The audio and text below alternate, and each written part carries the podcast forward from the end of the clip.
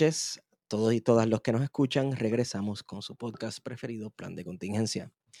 Me acompaña como siempre Wario Expadilla Martí, que es la que Wario. Todo bien, Esteban, y saludos a los que nos están escuchando. Qué lindo. Este les habla Esteban Gómez. Y eh, hoy es un gran día, tenemos casa llena, porque nos acompaña Eda López, Suantanis. Suantanis, ¿cuáles son tus apellidos? A mí se me olvida todo, Dios mío. Dávila Roldán, Soan Dávila Roldán. exacto, Soan Dávila Roldán y Shariana Ferrer Núñez. ¿Cómo estás, Shariana? Sí, todo bien. hola, hola, hola. Hola, Eda, Eda López. Eh, Eda, yo, yo, yo dije tu nombre, Eda. Yo, sí, dijiste mi nombre, pero rápido le preguntaste son los apellidos y yo no Sí, así soy yo, totalmente desordenado. bueno, gracias por acompañarnos, ¿verdad? Para proveerles un poco de contexto. Soan y Shariana pertenecen a la colectiva feminista. Y Eda López es secretaria de Asuntos de la Mujer del Partido Independentista Puertorriqueño.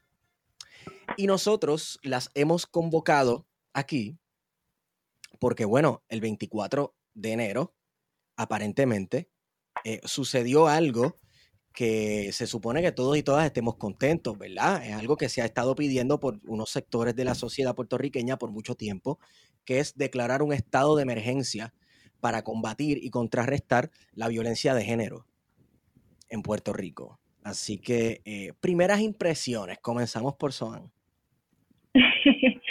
bueno, pues, primeras impresiones, finalmente creo que, que eso es lo que lo que pensamos. Ya era hora ya van este dos años y dos meses específicamente desde ese 23 de noviembre de 2018 cuando presentamos públicamente esa propuesta de, declaración de estado de emergencia y orden ejecutiva, eh, nosotras, bueno, habíamos comenzado esa jornada eh, un mes antes, en octubre, eh, así que ha sido largo el camino, pero nos sentimos sumamente satisfechas, particularmente por la consistencia y el trabajo que hemos hecho a través de estos años y, y ¿verdad? a lo que a lo que realmente le atribuimos el logro de esta declaración.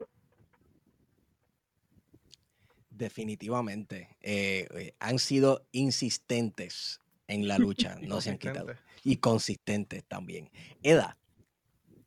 Pues mira, cuando la colectiva nos convocó a aquel plantón eh, en el 2018, yo jamás pensé que tendríamos como, como respuesta a eso una, la, la crueldad del Estado porque mira que, fueron negadas cualquier concesión a las mujeres.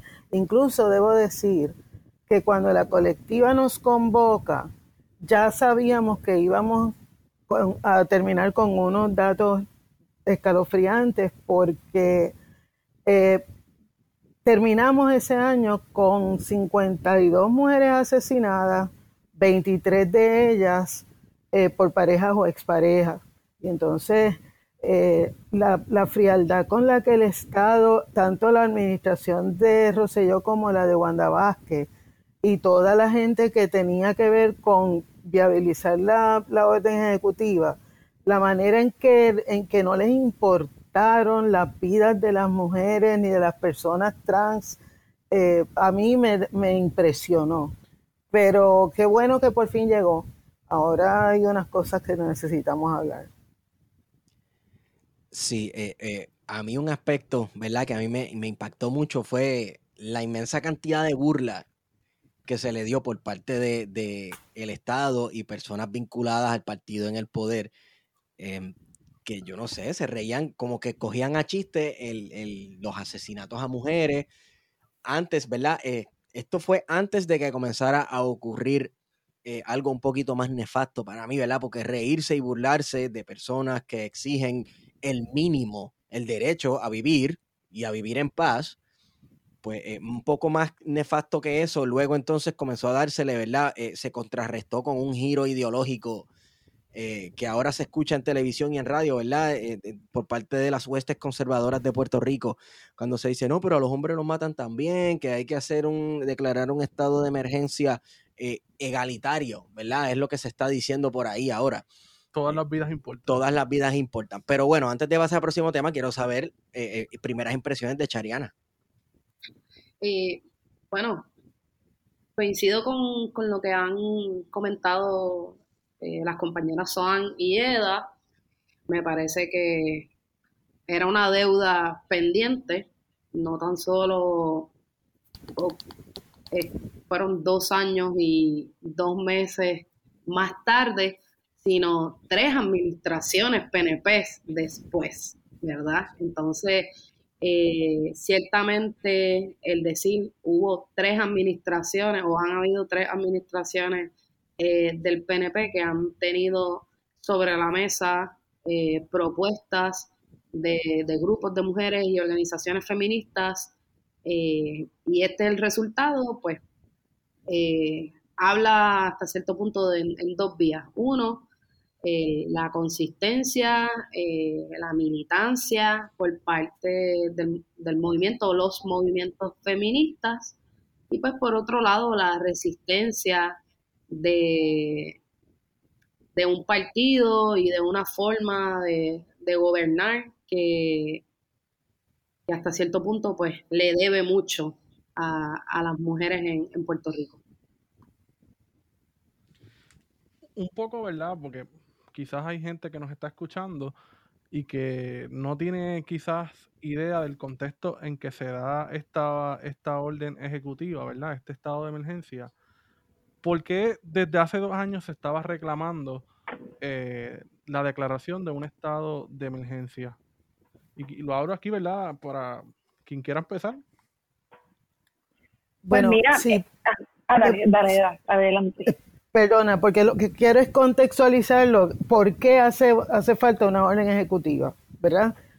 Eh, en términos procesales, yo, las compañeras son las que saben más el trasfondo, pero cuando las agencias dejan de cumplir con la responsabilidad que tienen por sus leyes habilitadoras, se va acumulando una falta de servicios para la población. Y en este caso tenemos un negociado de la policía que dejó de hacer cosas, departamento de la familia. Tú sigues buscando las agencias y hubo gente que tenía un mandato en ley que debió haber actuado, que no actuó y se fueron acumulando eh, y exacerbando en, en, eh, seriedad, ¿verdad? En severidad, eh, casos que terminaban ¿verdad? Con el asesinato de las mujeres y con otro montón de violencias que también estamos reclamando por otros lados. Sí, coincido. Eh, bueno, yo creo que importante para, para conversar sobre el contexto, ¿verdad? Eh, en el 2000, sabemos que en el 2017 eh, pasó el huracán María en Puerto Rico y una de las múltiples consecuencias de ese desastre que sufrió nuestra isla una de las consecuencias fue un incremento terrible en los casos de violencia de género. Este, y estas denuncias eh, públicas por parte de grupos feministas y grupos de mujeres sobre esta situación y sobre la necesidad de que el Estado eh, asumiera unas responsabilidades que hasta el momento no estaba asumiendo, comenzaron eh, en noviembre, o sea, yo recuerdo una primera manifestación que tuvimos específicamente sobre este tema el 25 de noviembre de 2017. Este, así que algo, ¿verdad?, que, que veníamos ya trabajando desde, desde el año antes que, que ocurriese el plantón y que muchas organizaciones que ofrecen servicios a sobrevivientes de violencia de género durante todo ese año 2018 estuvieron públicamente hablando sobre, sobre el asunto. Nosotras, eh, desde la COLE, cuando tuvimos conversaciones sobre este asunto, ¿verdad? conversaciones políticas sobre cómo íbamos a abordar este tema, para nosotras era bien importante y sigue siendo bien importante la conversación sobre la responsabilidad del Estado, no solamente en cumplir con las leyes y protocolos que, como bien decía Eda, ya existen y no se cumplen, sino también eh, el rol del Estado en cuanto a generar esa violencia de género y otros tipos de violencia, ¿verdad? Así que un poco eh, las conversaciones que teníamos en ese momento era cómo íbamos a generar esas discusiones públicas eh, sobre la responsabilidad y el rol del Estado en cuanto a la violencia de género eh, y no circunscribe, circunscribiéndolo ¿verdad? solamente a, la violencia doméstica, que, es un poco lo que eh, en muchos momentos ha abarcado en general la conversación. Entonces, eh, parte, ¿verdad? Un poco cuando estábamos teniendo esas conversaciones, pues parte importante, ok, ¿qué vamos a hacer para generar esa conversación eh, pública, pero también obligar, eh, obligar al Estado a que haga algo. Este, la COLE pues, es una, organización eh, que ofrece servicios, una organización política y parte de nuestro trabajo y, de las estrategias que utilizamos para, para, cumplir con los objetivos de nuestra organización, pues obviamente es movilizar gente y confrontar al Estado. Así que las conversaciones eran, ok, ¿qué vamos a hacer? Eh, vamos a impulsar una ley, vamos a qué, qué tipo de propuestas vamos a presentar, porque queríamos presentar propuestas. Y en esas conversaciones, pues, eh, muy estratégicas, surge la, esta idea de, ok, vamos a proponer que se declare un estado de emergencia porque la situación tiene que atenderse como una emergencia. Eh, es un vehículo, sabes que no necesita un tracto súper, sabes, todo el tracto que implica aprobar una ley, por ejemplo, este, no necesitamos definitivamente, como decía, más leyes, las leyes existen. Este, así que nada, un poco ese, ese fue el contexto. Eh, quizás también después Sariana pueda abundar sobre las conversaciones o quizás la idea de dónde surge el plantón, que es una idea este, que ella trajo a la organización. Este, pero nada, hubo todo, ¿verdad? unas conversaciones durante todo ese año de qué tipo de propuesta íbamos a presentar, cuál iba a ser el vehículo también y cómo en efecto íbamos a impulsar esa discusión. Eh, y verdad, eso, esa, todas esas conversaciones y todo lo que se ha logrado a través del camino ha sido porque han sido cosas que, eh, que se han trabajado, ¿me entienden? No solamente a través de manifestaciones, pero pero también generando estrategias, también pensándolos, también aprendiendo de otros procesos políticos y eso, ¿verdad? Era importante traerlo a la conversación. Eh, mencionaste algo muy importante, ¿verdad? El, el estado de emergencia se plantea como un mecanismo no solamente para confrontar un problema cultural, ¿verdad? Cualquiera diría, cualquiera pensaría, bueno, eso es un problema cultural y social que nosotros tenemos y hay que atajarlo. Y en cierto aspecto es verdad, pero un ángulo que no mucha gente piensa, ¿verdad? O no entiende es que el Estado mismo es un perpetrador de este tipo de violencia de género. ¿De qué manera? ¿De qué forma? O sea, ¿cómo, cómo se le explica eso a alguien que tal vez no lo entiende? Pues mira, a mí, me, a mí me parece que empezando por desmitificar eh, lo cultural del asunto. Eh, aquí es un ejercicio de poder y el poder se reproduce en todas las instancias en las cuales como seres humanos y sujetos sociales eh, nos relacionamos. Entonces hay poder en relaciones de pareja, hay poder en relaciones eh, familiares, ¿verdad? Hay poder en relaciones de poder eh, en, la escuela, en el trabajo, en la iglesia, en el gobierno, con el Estado.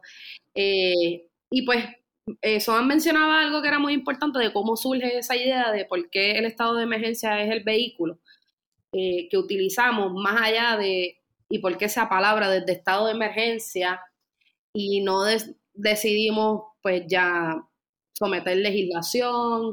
hay, una cuestión en cuanto a la agilidad del proceso que eh, redactar una orden ejecutiva te permite.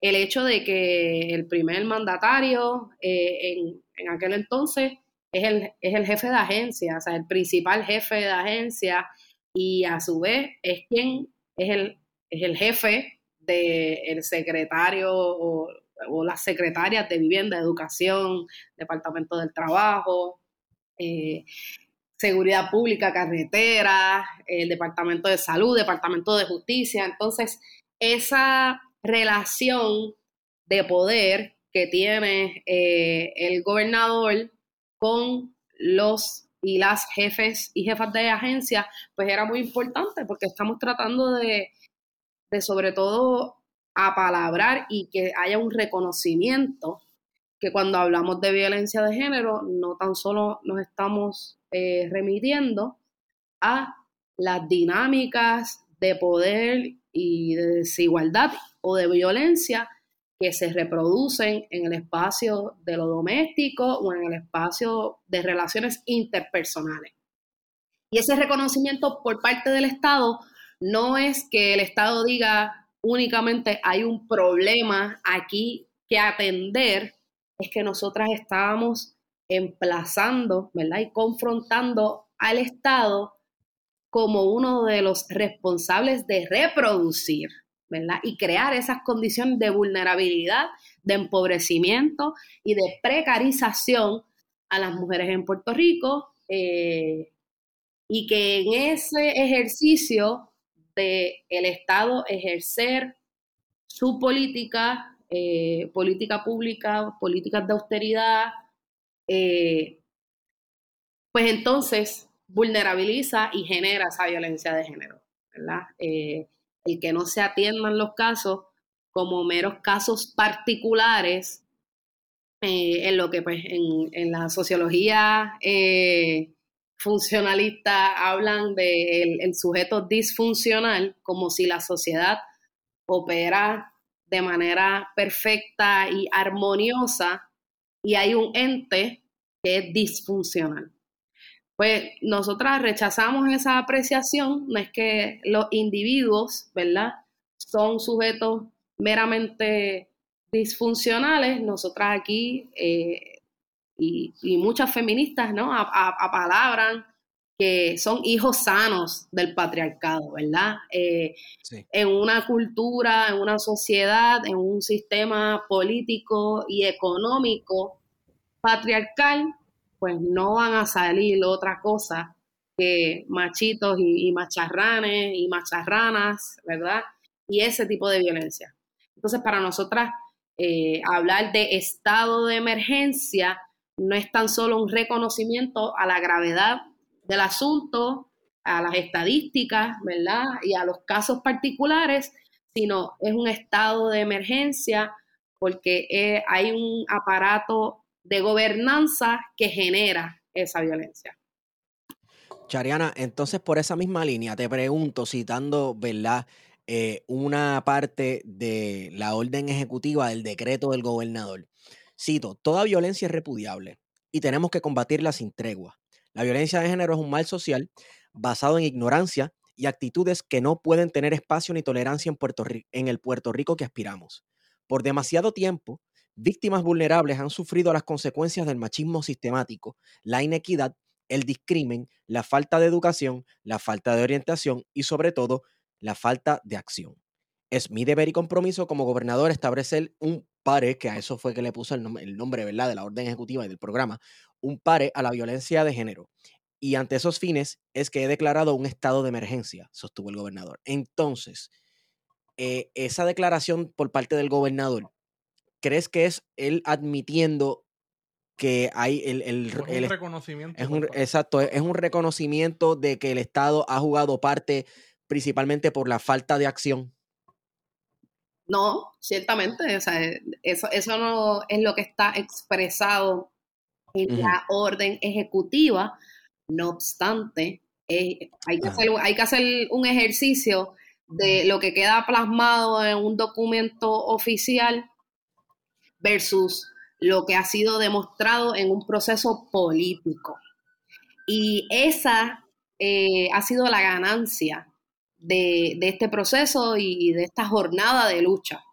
El que a través de un, de una, pues, de un emplazamiento, de, las maneras en las que no tan solo organizaciones de mujeres, organizaciones feministas, ¿verdad?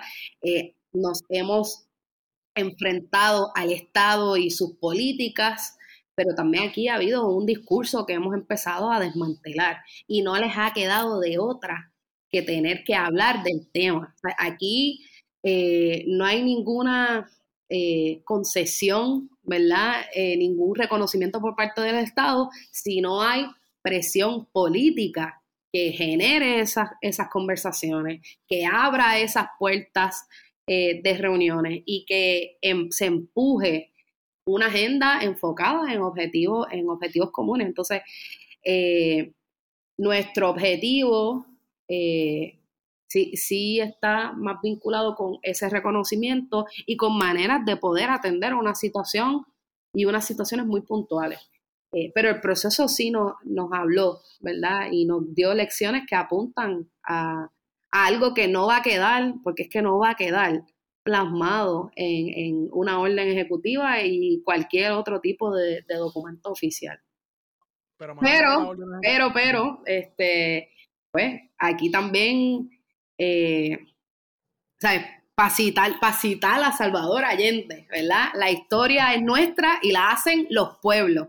Y allá, eh, quien quiera interpretar las maneras en las que eh, el gobernante actual diga lo que pasó, las que hemos puesto el cuerpo, ¿verdad? Que nos hemos comido la calle, la gente que se ha sumado a este reclamo, la gente que no necesariamente eh, figuran como esas voces legitimadas, que no, esas voces que no están eh, y que no parten de la institucionalidad, las voces que, siempre hemos quedado al margen, sabemos eh, lo poderoso de este proceso y sabemos que hemos logrado y hemos adelantado mucho más de lo que cualquier eh, administración y gobernante quiera reconocer. Y nosotras estamos muy claras y muy tranquilas con eso. Eh, los otros días estábamos grabando por radio el programa con Luis Herrero de Martes de Contingencia y él nos preguntaba, bueno, ¿qué, qué ustedes creen muchachos? ¿Se la damos al gobernador? O sea, el gobernador y nosotros le dijimos básicamente casi en unísono, eh, no, hay que dársela a todas las mujeres que se jodieron un par de años, todas estas organizaciones, este, eh, luchando por llamar la atención y que en su momento recibieron burlas, etcétera. Y eh, mira lo que, han, lo han logrado, han logrado que se convierta en discusión pública a nivel nacional, a nivel que el gobernador, no sé si para lucir bien o no sé para qué, ¿verdad? en su, antes de que acabara su primer mes como primer mandatario del país, pues decretó un, estado de emergencia. Ahora, vamos al documento eh, como tal, ¿verdad? Vamos al, a, lo que dijo el gobernador y a lo que contiene, ¿verdad? A los detalles del estado de emergencia declarado por el gobernador. A las herramientas que, quiere proveer la, la, orden ejecutiva. Vamos a las herramientas. Yo quería preguntarle a Eda, porque yo, esto me pareció a mí un poco extraño. ¿Verdad? Em, bueno, no sé si extraño, ¿verdad? Ah, lo primero es que, wow, está súper brutal. Parece hasta too good to be true, ¿verdad? Y, todo lo que venga del Estado a estas alturas, lamentablemente, hemos perdido tanta confianza que yo lo recibo con sospecha. Claro.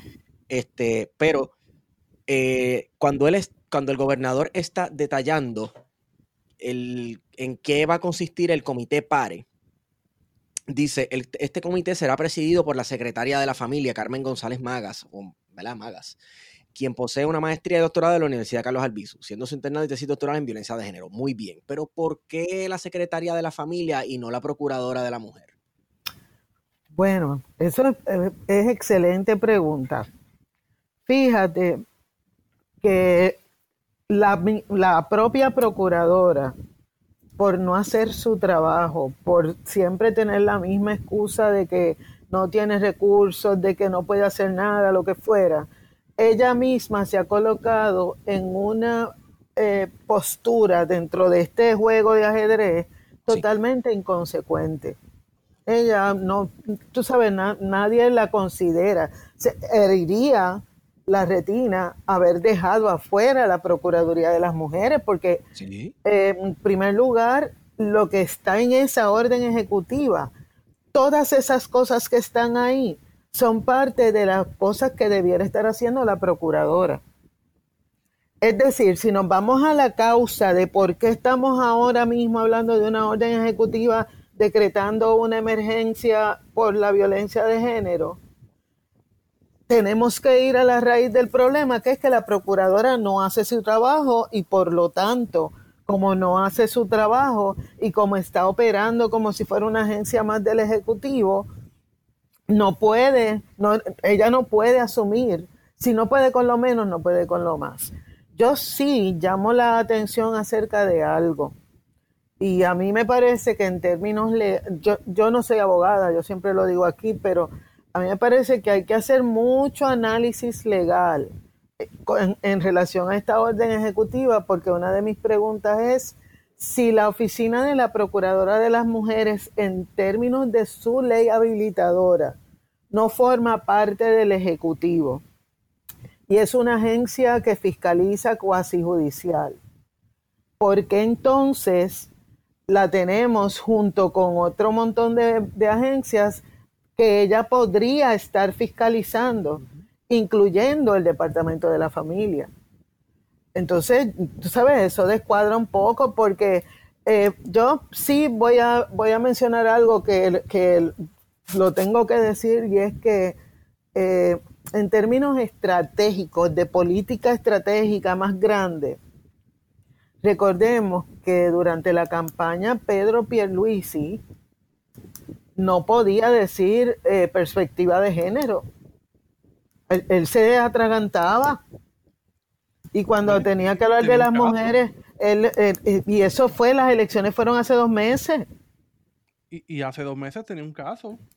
Y tiene esa denuncia. ¿Tiene un caso? Sí, tiene una denuncia. Tiene una denuncia sobre eso. Entonces, la pregunta que yo tengo es, yo estoy segura que él debe tener unas muy excelentes asesoras que lo han puesto en una posición de poder emitir unas declaraciones como las que tú leíste eh, hace un momento. Sí, sí, sí. Este, él tiene una gente, y recordemos, miren, vamos a ser francos.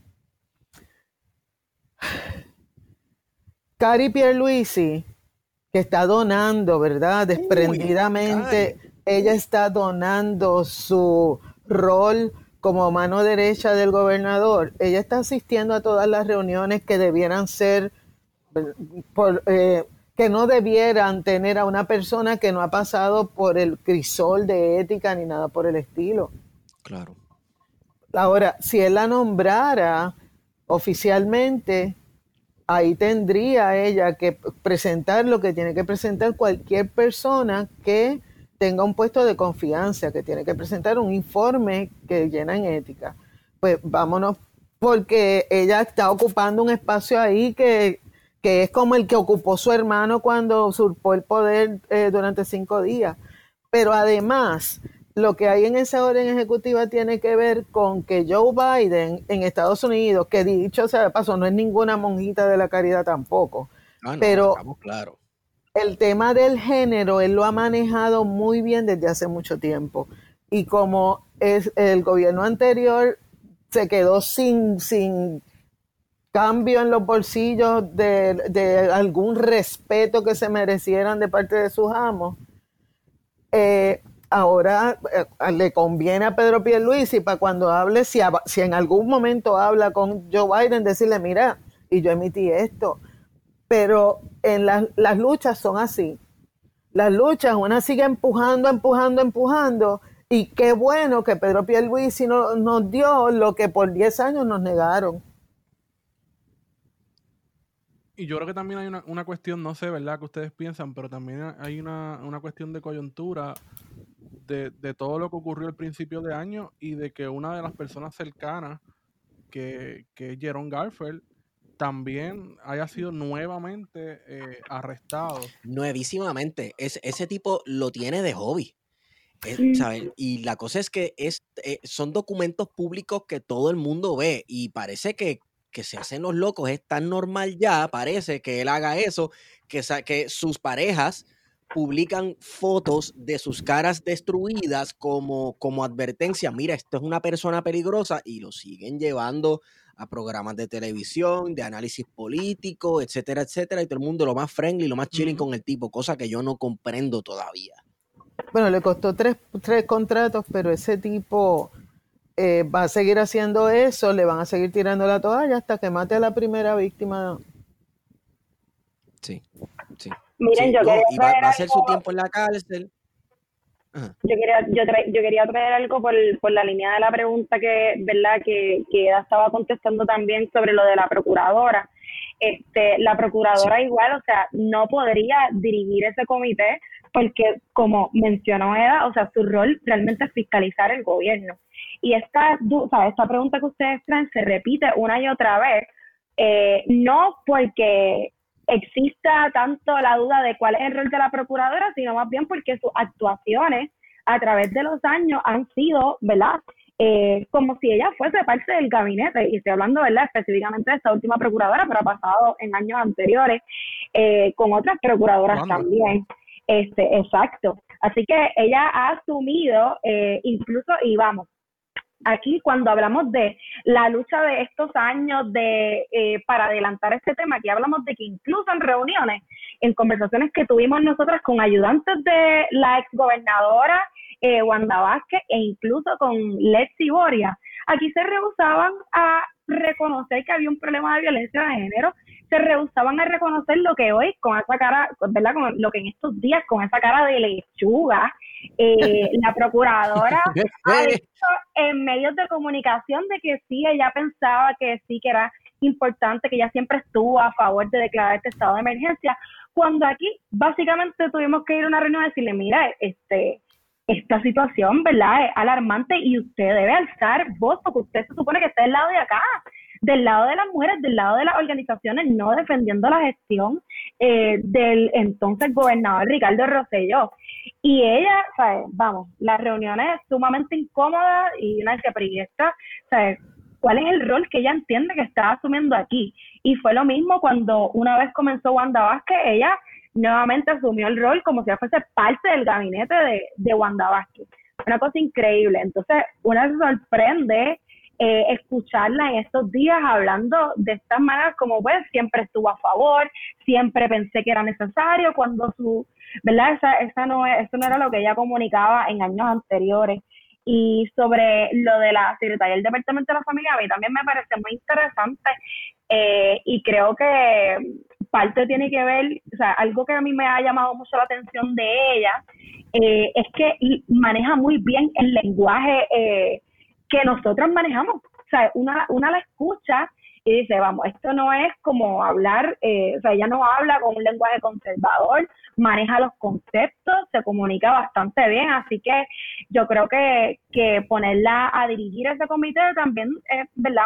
es parte de una estrategia eh, eh, es parte de una estrategia porque ella maneja el lenguaje y supongo que, que de esa manera se comunicará con las organizaciones que, que estarán, eh, que no sabemos todavía cuáles son, pero que estarán en ese comité, eh, en ese comité pares. Pero sí, este, todo muy increíble. Yo les tengo una pregunta. Este, ok, vamos a ver, esto citando al nuevo día. El comité contempla el promover acuerdos interagenciales con organizaciones sin fines de lucro y el sector privado dirigidos a establecer campañas educativas con el propósito de prevenir y combatir la violencia de género. ¿Alguna de ustedes se ha reunido con algún funcionario de la actual administración? No, no, no, yo no. Eh, ¿Alguna de ustedes piensan que se va a contactar las organizaciones que han, han estado dando ¿verdad? la lucha sin tregua por estos últimos años o que hoy mismo en el Departamento de Estado se registraron una decena de organizaciones sin fines de lucros inventadas ahora mismo a quienes les van a dar contratos eh, para hacer presentaciones en escuelas, para hacer este, campañas mediáticas? Porque yo me muestro bien, bien, bien, no sé, dudoso ante, ante, ante eso, ¿verdad? Que dice la orden ejecutiva y esa cita del nuevo día. O sea que a todas estas nadie de, parte del Ejecutivo eh, las ha contactado para reunirse, para entablar un diálogo, un canal de comunicación. Con nosotras no.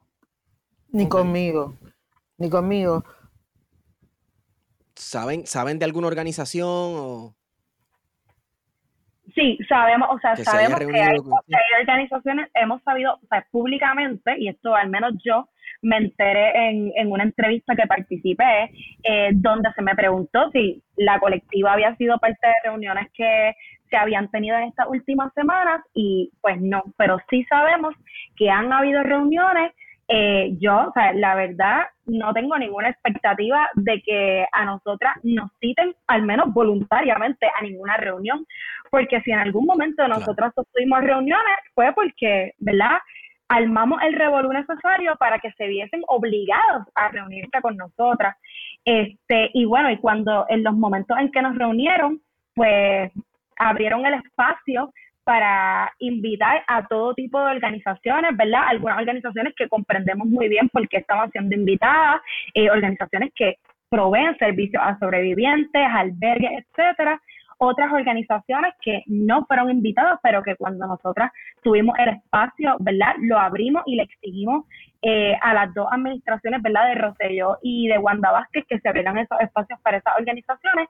Y habían otras organizaciones que ahora no sabían ni por qué rayos estaban allí. Y uno se pregunta qué hacen las damas cívicas eh, en este espacio. O sea, eh, ¿qué van a traer sobre, sobre esto, verdad? ¿Cuáles van a ser sus aportaciones? Eh, igual, en el momento lo que pensaba es, pues, están un poco, eh, no solamente haciendo este show mediático de que están reuniéndose con diversas organizaciones, este, pero también yo creo que para controlar cómo se van a dar las comunicaciones en el espacio, porque obviamente las maneras en que nosotras no, nos hemos comunicado y nos comunicamos con el Estado no son las mismas maneras en que quizás se puedan comunicar organizaciones que reciben fondos públicos y que los necesitan, ¿verdad?, para los servicios que ofrecen. La colectiva no es una organización de ese tipo, una organización política y una organización cuyo trabajo parte precisamente de confrontar al Estado. Así que nosotros nos estamos, o sea, nosotros sí nos reunimos y, y reunirnos ha sido parte importante, ¿verdad?, de la estrategia de cómo vamos a adelantar estos trabajos pero nunca ha sido, ¿verdad? Si bien podemos cooperar y podemos aportar a los trabajos que se den porque los entendemos necesarios, tampoco es que vamos ahí a reírle las gracias eh, al gobierno ni, ni, ni, ¿verdad? ni a ningún jefe de agencia y mucho menos a, al gobernador o a la pasada gobernadora.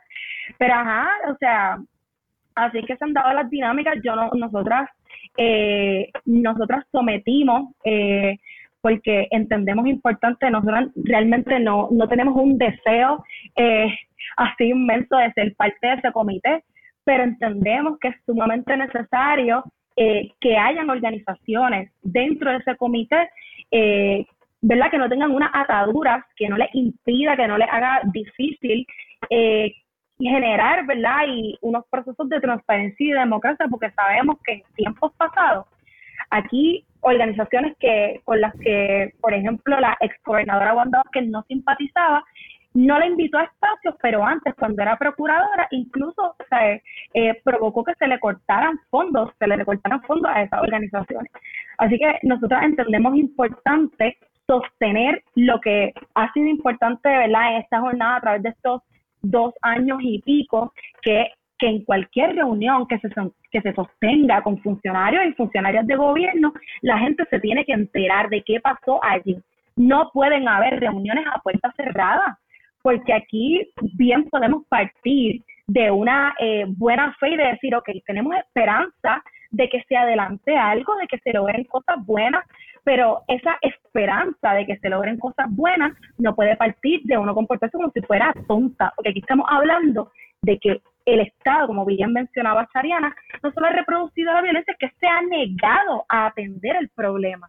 Y han pasado, han tenido que pasar tres administraciones, eh, conversaciones, ¿verdad?, con gente que todavía, o sea, que está en esta administración y que será parte de estas conversaciones, e imagino, ¿verdad? Eh, pero se han negado a atenderlo, así que no podemos partir de, la confianza eh, con esta gente hay que ser, ¿verdad?, transparente, hay que democratizar estos espacios y esos son principios que para nosotros nos parecen bien importantes. Eh, yo no estoy tan segura eh, que eso, que el gobierno quiera partir, ¿verdad?, de esos principios eh, y por eso no dudo que no les interesa de ninguna manera que la colectiva al menos sea parte de, de ese espacio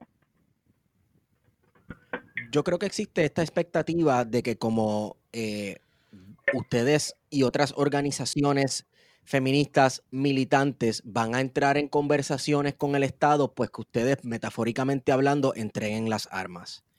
Y yo creo que en ese aspecto están bien equivocados, ¿no? Equivocados. Sí, pero yo, quería, yo quería reaccionar un momentito a algunos de los planteamientos, porque sí. Eh, las luchas son fuertes y son diversas. Y, y yo yo tengo que reconocer en este país la, la, militancia feminista se transformó desde que en el 2017 eh, la colectiva nos convocó a un espacio donde se excedieron todas las expectativas que teníamos. Nosotras nos preparamos para un piquete. Por la mañana comenzamos cerrando el, el expreso, algo que fue como que yo creo que paralizó el país pero por la tarde dijimos, bueno, eh, vamos a tratar de caminar de la Roosevelt a la Chardón un poquito. Y si hay 500 personas, pues estamos bien. Cuando llegamos, cuando yo llegué, que yo llegué como 20 minutos antes de la hora pautada, los compañeros de la UTIER habían contado 4.500 personas. Y eso no se hubiese dado si no hubiese sido por la convocatoria y por la, no solo la convocatoria, sino la manera de hacer las cosas de la colectiva. Hace un rato estábamos hablando de que la orden ejecutiva se, sometió en, en, el 2018, pero en el 2017, a dos meses del huracán, que la mayoría de nosotros no teníamos luz. Eh, la colectiva nos convocó para Plaza Las Américas, el atrio central, y allí se dio una tremenda manifestación de mujeres exigiendo que el gobierno atendiera la crisis que ya se aventuraba por ahí. Dicho eso, eh, yo tengo la preocupación, por ejemplo, cuando ustedes me preguntan a mí, a ti te invitaron, yo me hubiese asombrado de que me hubiesen invitado. De verdad, yo me hubiese asombrado muchísimo porque eh, yo, yo, ellos saben que yo voy a ser contestataria. Y, sé, les digo más, yo les voy a decir más. Del grupo ese que estaba allí, a mí me consta que salieron recomendaciones para que incluyeran a la colectiva e incluyeran a otras compañeras feministas. ¿Cómo se impuso la, la decisión? Yo no lo sé.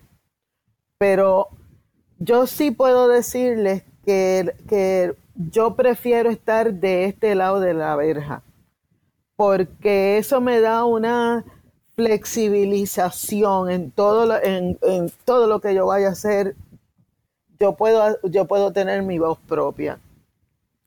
En ese sentido, y respetando muchísimo a la colectiva, muchísimo, ya saben que no solo las respeto, las quiero mucho y estoy muy orgullosa de ellas. Yo les, les digo una cosa, hay ocasiones en que tenemos nuestra manera de hacer política es diferente. Y como es diferente, no necesariamente nos adelantamos estando en una mesa. Bueno, lo que pasa es que también, o sobre eso que comenta Eda, a mí me parece que, que nuestra organización, ¿verdad? Eh, tiene unas discusiones y, tiene y organizamos un plan de trabajo y establecemos, ¿verdad? Objetivos, acciones concretas y, luego tenemos un hacemos un ejercicio interno también de evaluar eh, el trabajo que estamos haciendo. Eh, y para nosotras, que, ¿verdad? Aquí un poco más, eh, más allá de, la orden ejecutiva y del estado de emergencia, la organización política de, la colectiva, es que nosotras, nuestro fin, eh, y ha sido también, o sea, es nuestro lema, es construir otra vida. Y cuando hablamos de otra vida, ¿verdad? partimos de una noción de colectividad donde podemos vivir en comunidad, podemos vivir en sociedad eh, sin relaciones opresivas en tanto a la manera en la que nos relacionamos entre nosotras y nosotres, también las maneras en las que se gobierna, las maneras en las que los modelos de producción o los modelos de distribución de recursos eh, se dan desde uno que esté basado en las necesidades de la gente y no necesariamente la, ¿verdad? el pensamiento capitalista, eh, la gobernanza neoliberal y estructuras patriarcales. Eh, por eso hablamos de construir otra vida. ¿Cómo nosotras, verdad? ¿Cuál es la estrategia que nosotras empleamos en esa construcción de otra vida? Pues construir poder popular y colectivo. Y lo de popular referente a los sectores populares del país, a la gente negra como yo y como Soan y como Eda, a la gente pobre como es, lo es mi familia, a, a la gente trabajadora, a la gente que se suda este país. De ahí viene lo popular y lo colectivo, porque entendemos que no es algo que se puede hacer como individuos, eh, y eso es lo que apuesta el sistema, sino que tienen que darse en unos procesos de pensarse eh, interdependientes eh, de otros y de otras. Y para nosotras hacer ese ejercicio implica mostrar unas maneras distintas de hacer trabajo, pero saber que somos capaces de gobernar. Y yo creo que aquí, mira, si hablamos si hablamos de nuestros principios y por qué nosotras nos vemos, ¿sabes? nosotras somos independentistas. Y somos independentistas porque entendemos que hay una relación opresiva eh, que se manifiesta a través de la colonia. Pero sabemos que una vez, ¿verdad? Siendo eh, un Estado independiente o un país independiente, ahí no se acaban los problemas si hay un modelo económico eh, que es capitalista, si hay política pública que es neoliberal, si hay, ¿verdad?, instituciones que reproducen eh, nociones patriarcales y racistas, eso lo sabemos. Pero, pero es importante saber que hay otras vías. Y el hecho de acercarnos y estar, eh, pues como mencionar, estar en la mesa, es también decir, estamos en la mesa porque lo hemos sudado aquí esto, no, es, nosotros hicimos un ejercicio de sentarnos eh, y pues también hago, hago, hago ese, este, aclaro esto, ¿verdad? Y le doy el reconocimiento a la compañera Soan, que fue quien redactó eh, en, en, su gran mayoría la, el borrador de orden ejecutiva eh, que presentamos cuando hicimos el plantón. Así que hay un ejercicio de personas eh, que estamos sumamente capacitadas para gobernar. Adiós. Eso no es lo que estamos, eso no es lo que estamos defendiendo. Que podemos, que podemos gobernar el país, que podemos irnos insertando en espacios para adquirir experiencias, pero sobre todo para llevar nuestras experiencias. Porque aquí en, en esta en esta conversación, ¿verdad? Hay un asambleísta, eh, ¿verdad? Un legislador municipal. Mi legislador preferido, Guarionex Padilla Martín, hay un, legislador, hay un legislador municipal eh, que no tan solo a través de esa, ¿verdad? De esa responsabilidad y del acceso que va a tener a ese espacio eh, desde la gobernanza municipal, va a adquirir experiencia pero también va a llevar experiencia. Y esos son espacios que hay que democratizar. Aquí no hay que sentarse, ¿verdad? No hay que cederle. Después que uno se jode en la calle, no hay que ceder espacios que, que uno lo hizo. Y hay un reconocimiento ahí. Este, pero como dijo Sam, vamos, como dijo Soan, no es algo que nosotras queremos ni nos encanta. Nosotras estamos en, o sea, también estamos en otra, pero sí debemos, quien esté ahí en ese espacio, se tiene que, o sea, nosotros hablamos de tres principios en cuanto a esa representación. Uno, el principio de transparencia. Si hay reuniones, hay que saber que hay gente que se está reuniendo. Hay que saber con quién se está reuniendo y hay que saber las discusiones que se están dando en esas reuniones o las conversaciones que se están dando en esas reuniones. Que no es solamente yo me reúno sino también abrir espacios y democratizar esos espacios. Y no es de yo represento eh, o yo asumo la voz. O sea, a mí me parece una, una consigna muy que debemos reevaluar lo de somos la voz de las que no tienen. Yo creo que aquí hay mucha gente que tiene voz y pensamos que no tienen voz y acallamos esas voces eh, a veces. Y pues aquí, ¿sabes? En vez de estar diciendo que uno representa a las mujeres en Puerto Rico, pues nosotras no representamos a las mujeres en Puerto Rico, nosotras representamos una agenda.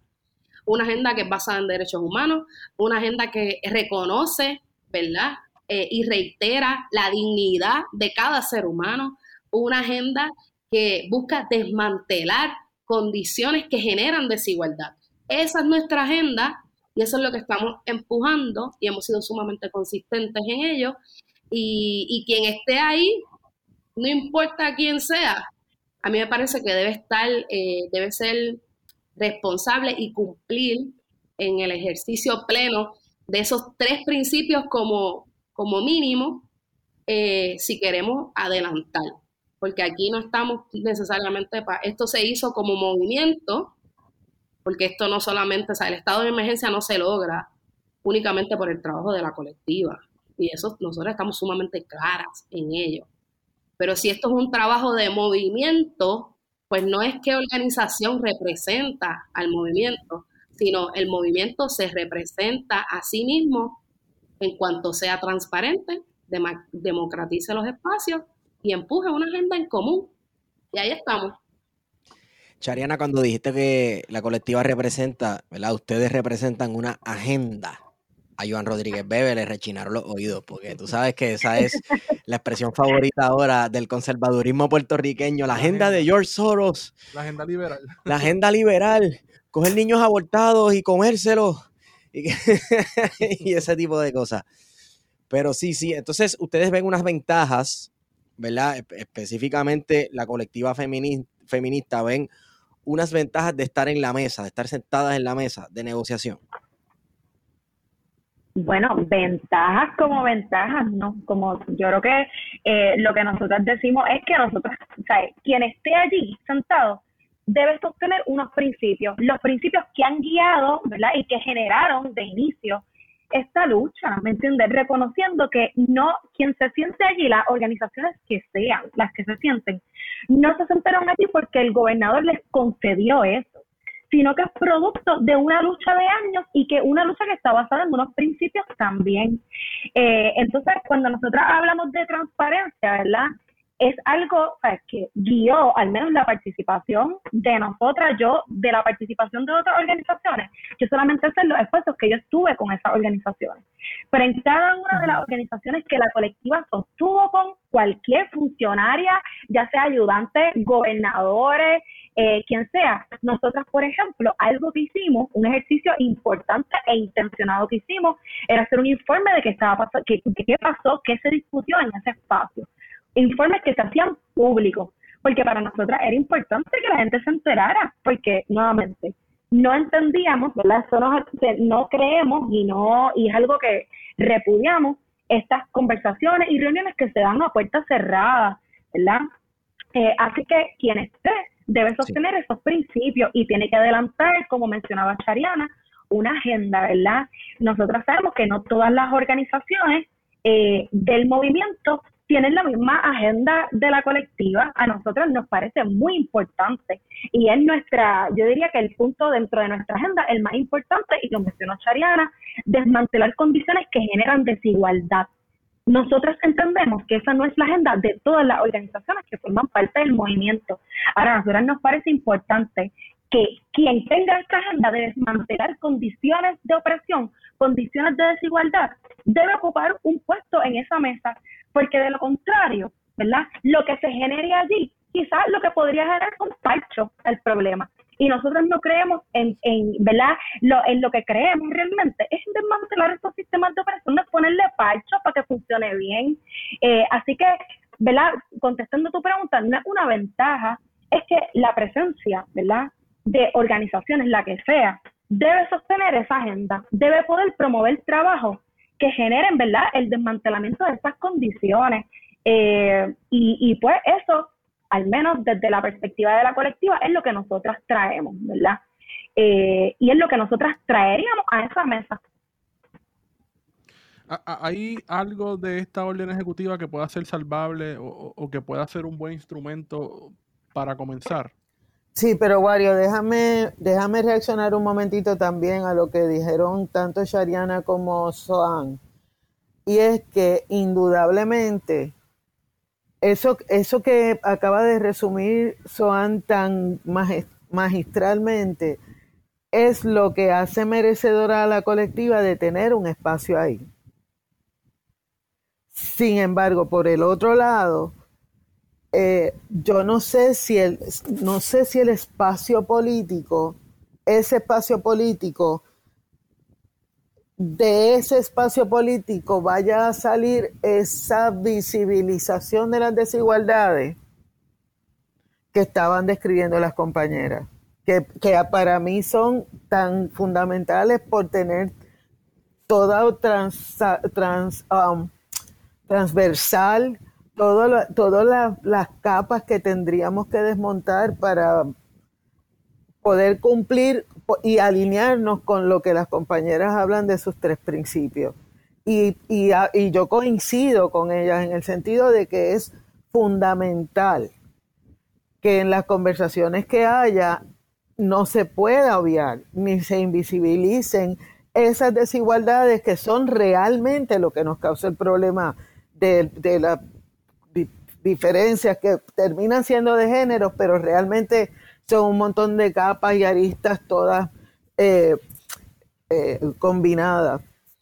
Entonces, dicho, dicho eso también, a mí me parece que es importante, muy importante, que reconozcamos que hay, y esto yo, lo, yo me atrevo a decirlo porque yo soy una loba solitaria realmente, pero en el feminismo de Puerto Rico hay unas conversaciones pendientes desde hace mucho tiempo, porque, por ejemplo, el feminismo de las compañeras de la colectiva es más contestatario físico ahí, demandando y cogen palos y piedras y cuanta madre hay.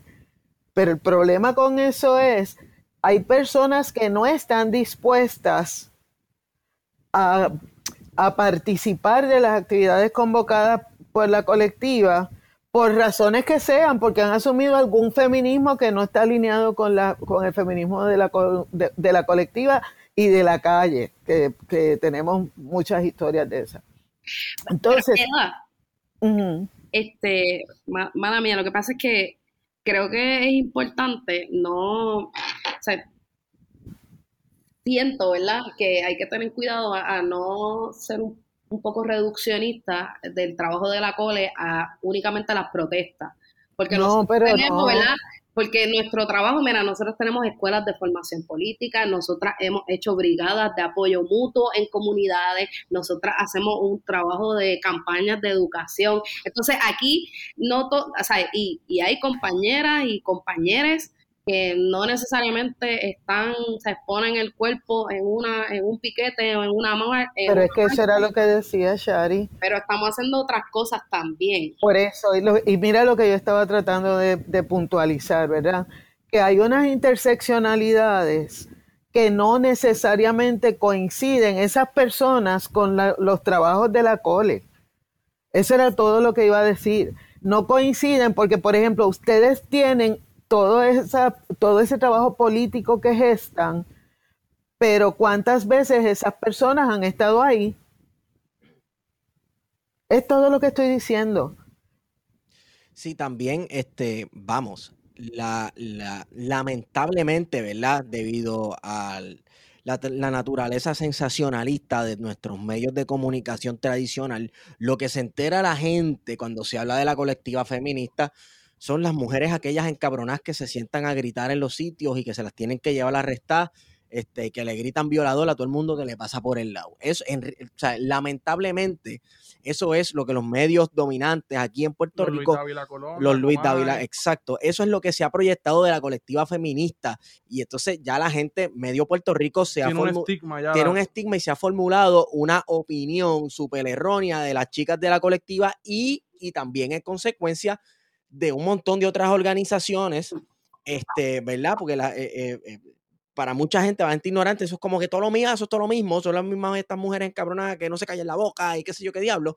pues lamentablemente es lo que ha sucedido con la prensa. Así que yo creo que lo que... Sí, pero este, eso es cierto. O sea, lo que e, eso, esa, esa es la percepción de alguna gente.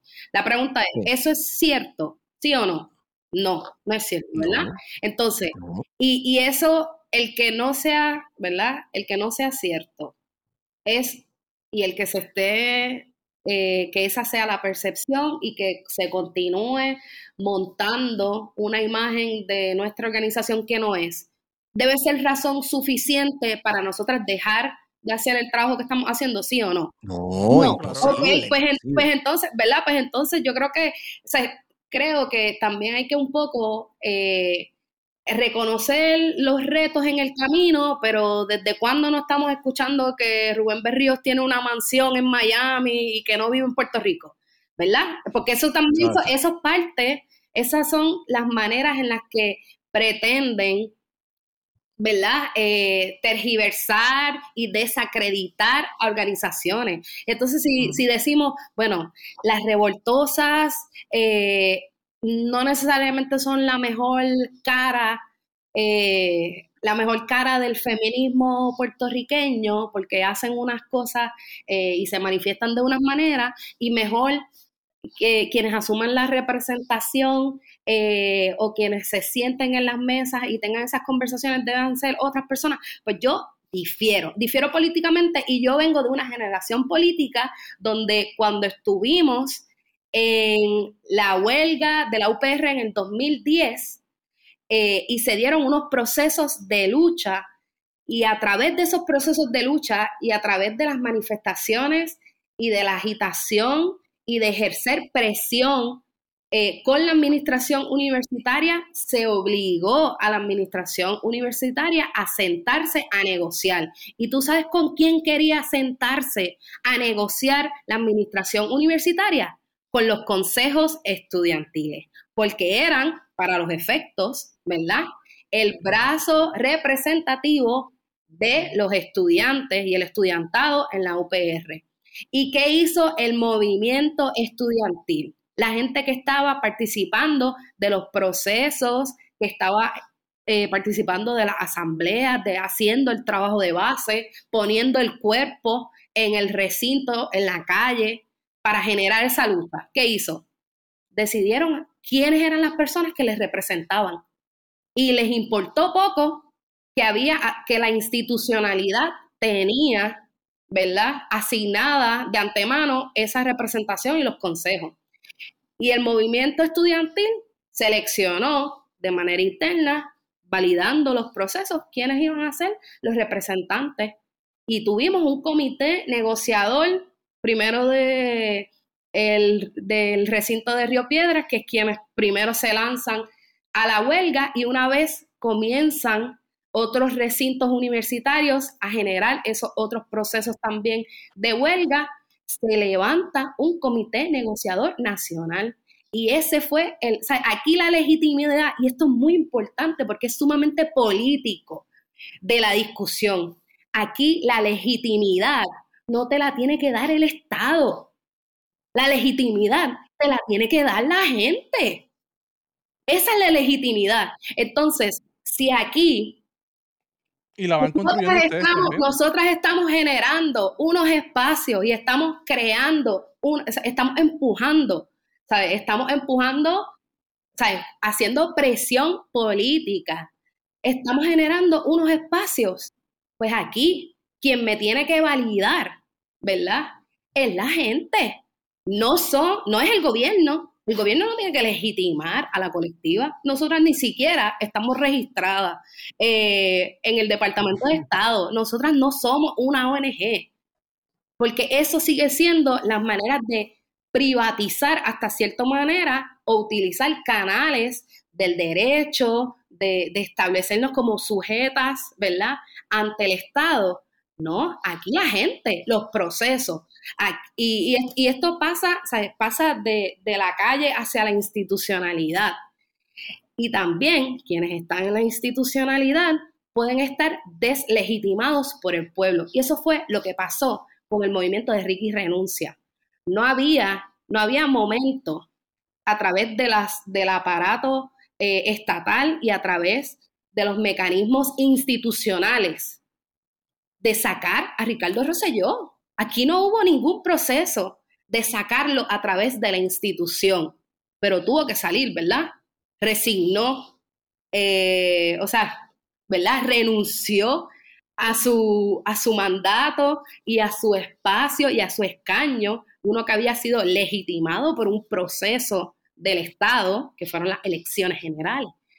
Pero eso no fue lo que pasó, la gente lo sacó. Y si nosotras podemos reconocer que la gente sacó a Ricky, y no estamos hablando que simplemente se fue, la gente sacó a Ricardo Rosselló, la colectiva y los procesos que hemos generado a través del poder popular y colectivo, hemos hecho que una discusión sobre el tema de género ha llegado hasta donde ha llegado. Y por eso, eso sí, o sea, yo reitero la cuestión de los principios.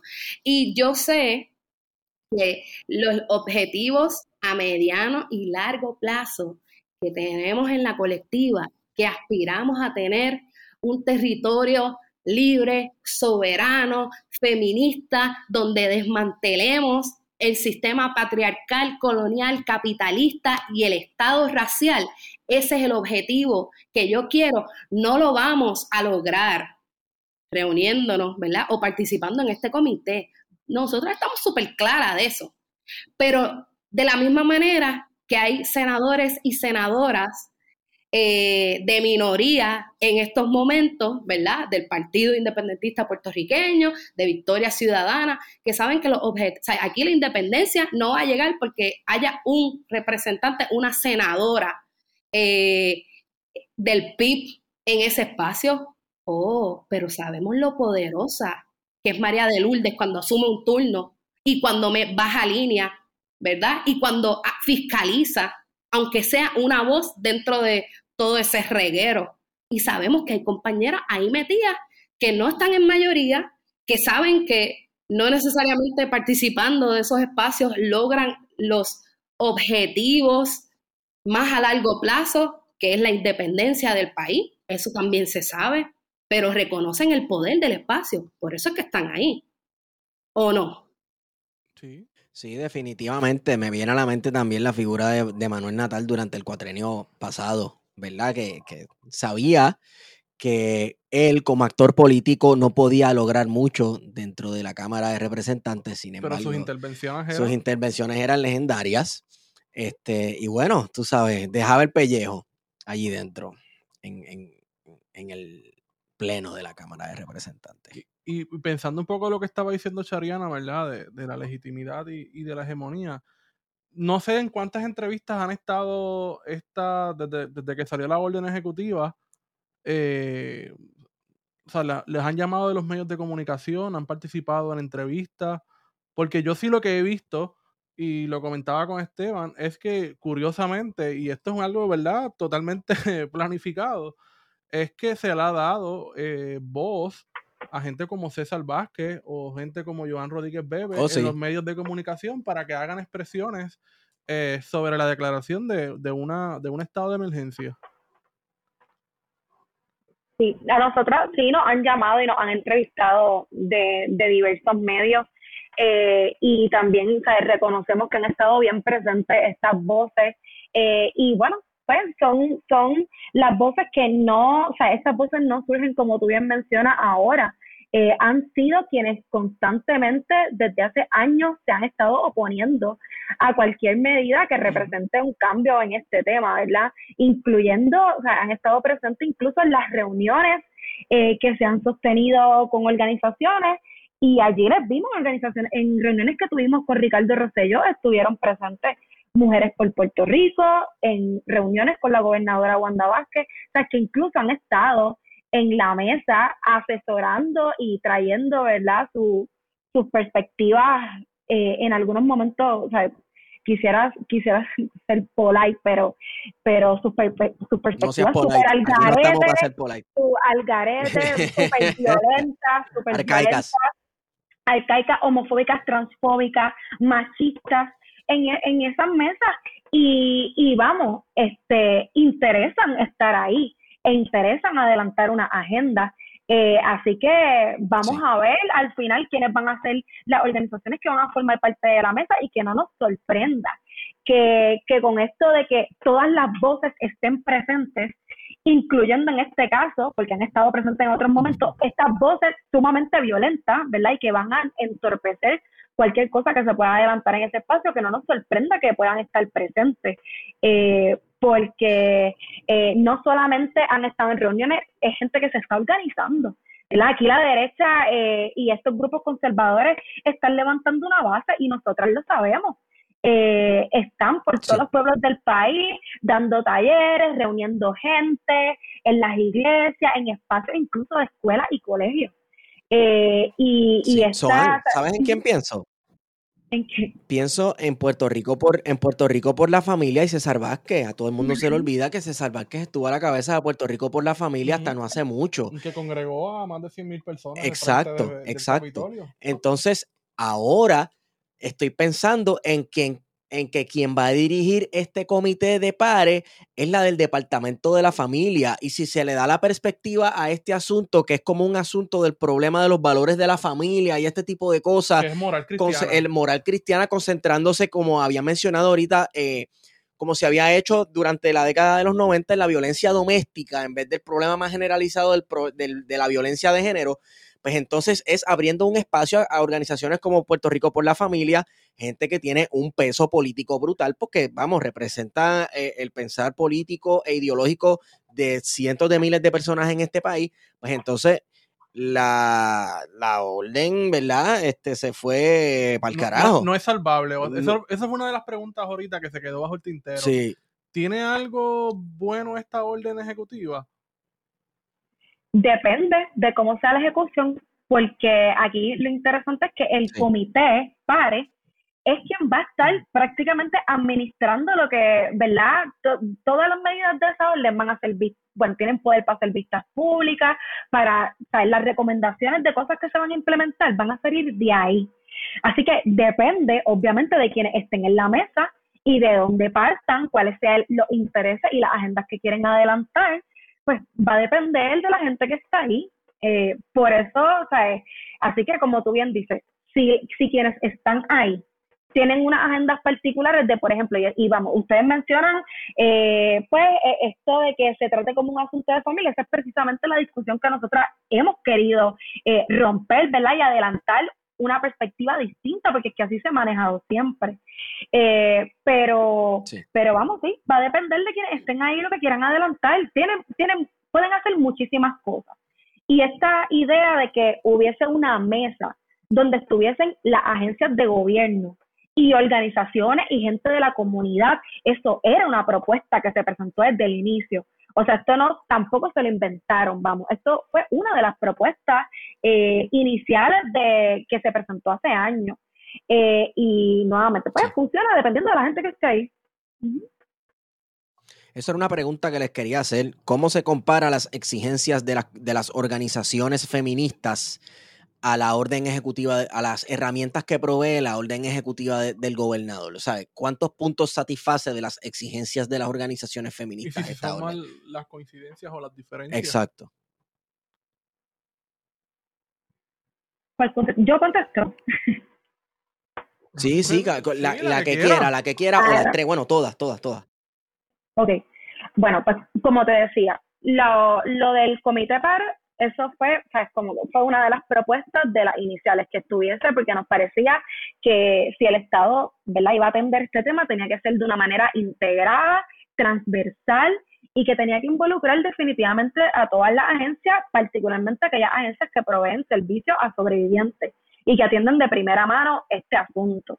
Eh, otro de los, de los puntos bien importantes pues, era trabajar el tema de prevención. Eh, y parte, o sea, una de las, de las propuestas más importantes pues era implementar de una vez y por todas eh, la educación con perspectiva de género en las escuelas y hacer campañas, eh, educación con perspectiva de género integrada en las agencias también. y bueno, en la orden ejecutiva surge una línea, hay una línea donde dicen que ¿verdad? este gobierno tiene el compromiso de implementar esa educación con perspectiva de género. Eso es tricky, ¿verdad? Porque ahí no hay nada específico. eh, de cómo eso se va a trabajar y tiempo han tenido, vamos. Eh, tiempo y, y en la pasada orden ejecutiva que, que firmó la exgobernadora Wanda Vázquez, hay una orden específica de que se comience a implementar, entiendo que en, eh, en verano de este año, eh, si no me equivoco. Eh, así que, ¿verdad? Es otro de los compromisos que veremos si se cumplen o no, porque nuevamente va a depender de qué es lo que, cuáles son las recomendaciones y el plan de trabajo de este comité. Así que estar pendiente a eso. Eh, otras cosas, ¿verdad? En general, y que quizás las demás compañeras pueden abundar, el tema de las campañas masivas, algo que, vi mencionado en la orden ejecutiva y también eran propuestas importantes. Eh, aquí necesitamos en el país una reeducación, o sea, vemos, por ejemplo, en estos, en estos casos, cada vez que, cada vez que los medios publican eh, un caso donde una mujer es asesinada por, por su pareja o expareja, tú ves los comentarios, es como tú ves los comentarios en, en las noticias, ¿verdad? En, en, las redes sociales y eso, y es como un termómetro de cómo el país siente, de cómo mucha gente piensa sobre este asunto, piensa sobre este problema. Y lo que vemos una y otra vez eh, es, pues, algo hizo, este, completamente, ¿me entiendes? Como que una mirada súper machista eh, y, de, y de, de cero valor a la vida de las mujeres eh, que han sido asesinadas. Y eso, o sea, cambiar, cambiar esa mentalidad, o sea, implica un trabajo, o sea, un trabajo grande, un trabajo realmente intencionado. Eh, así que, claro, desde todos los, o sea, desde las escuelas, desde los medios de comunicación, eh, desde todos los espacios posibles, desde las comunidades, vamos, o sea, this is, this is very big. Mira, algo que me viene a la mente, ¿verdad? Es lo mucho que tiene que ver en esto. Lo que estabas mencionando de los comentarios que cuando asesinan a una mujer, ah, ella se lo buscó, que ella, que era lo que ella estaba haciendo. ¿Qué hacía ella esa hora por ahí? Ah, pero es que si una mujer se pone por ahí esa ropa, el hombre es un animal salvaje, que ese, etcétera, etcétera, etcétera. Mira, eso a mí me, me viene a la mente esta cuestión del crimen y el castigo eh, o la pena que uno tiene que pagar por cometer un pecado, ¿verdad? Y hace pensar que las personas miran estos asesinatos como la consecuencia de un grave pecado, una grave transgresión que, cometió esta mujer. Entonces, hermano, la pena católica, la pena cristiana está acabando con nosotros como sociedad y, cultura, brother. Presente en todo. Está presente en todo, porque así es que yo lo veo. Eh, eh, es, pagó por su pecado, pagó por su transgresión. Mira, uno entra a leer los comentarios eh, en, las, en, los, en los artículos de Nuevo Día, en las noticias del Nuevo Día y en Facebook, brother. Y uno dice, Dios mío, yo voy a comprar un pasaje para son los comentarios de, de, la gente en los medios de comunicación, muchas veces también son los comentarios de los propios periodistas. Sí. Y de cómo los medios de comunicación, este, de radio sobre todo, ¿verdad? Porque nosotros a veces pensamos que la radio no es un medio importante. Yo creo que la radio sigue siendo el principal medio de, información en Puerto Rico, sobre todo a la radio AM. Eh, y de cómo la radio AM le da voz a unos sectores en particulares, ¿verdad? Y están constantemente creando, ¿verdad? Propaganda, creando ideología, eh, al tal punto de que tú solamente escuchas una sola versión y te la crees. ¿Sabes? Cualquier persona que, no necesariamente tenga la, posibilidad de, tener o de elaborar un pensamiento crítico, lo que diga este Luis Dávila Colón o lo que, lo que diga este Quique Cruz, este, cualquiera de estos personajes en la radio, lo va a creer al dedillo. Y se va a creer toda la propaganda de, de las personas que lleva allí, ¿verdad? Sea de Proyecto Dignidad o, o de cualquier tipo de organización que sea. Mira, lo que pasa es también que eh, eso tiene que ver con que Puerto Rico es súper patriarcal. Entonces, dentro de lo que ustedes preguntaban hace un rato de la orden ejecutiva, una de las preocupaciones que yo tengo es que si bien es cierto que él firma una orden ejecutiva, aquí tiene que haber una ley, yo no sé qué cosa, que vaya por encima de esa orden en términos de rango constitucional, que obligue a las agencias, que adopte una política pública para todo el gobierno de, con perspectiva de género enfocada en la equidad y que haya un sistema de monitoreo de que esa implantación de esa eh, política pública se cumple.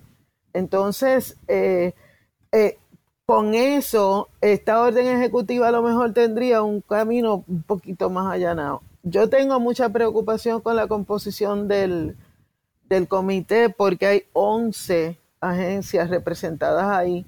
Y entonces me preocupa, de los 17 puestos que hay, hay solamente tienen tres para organizaciones.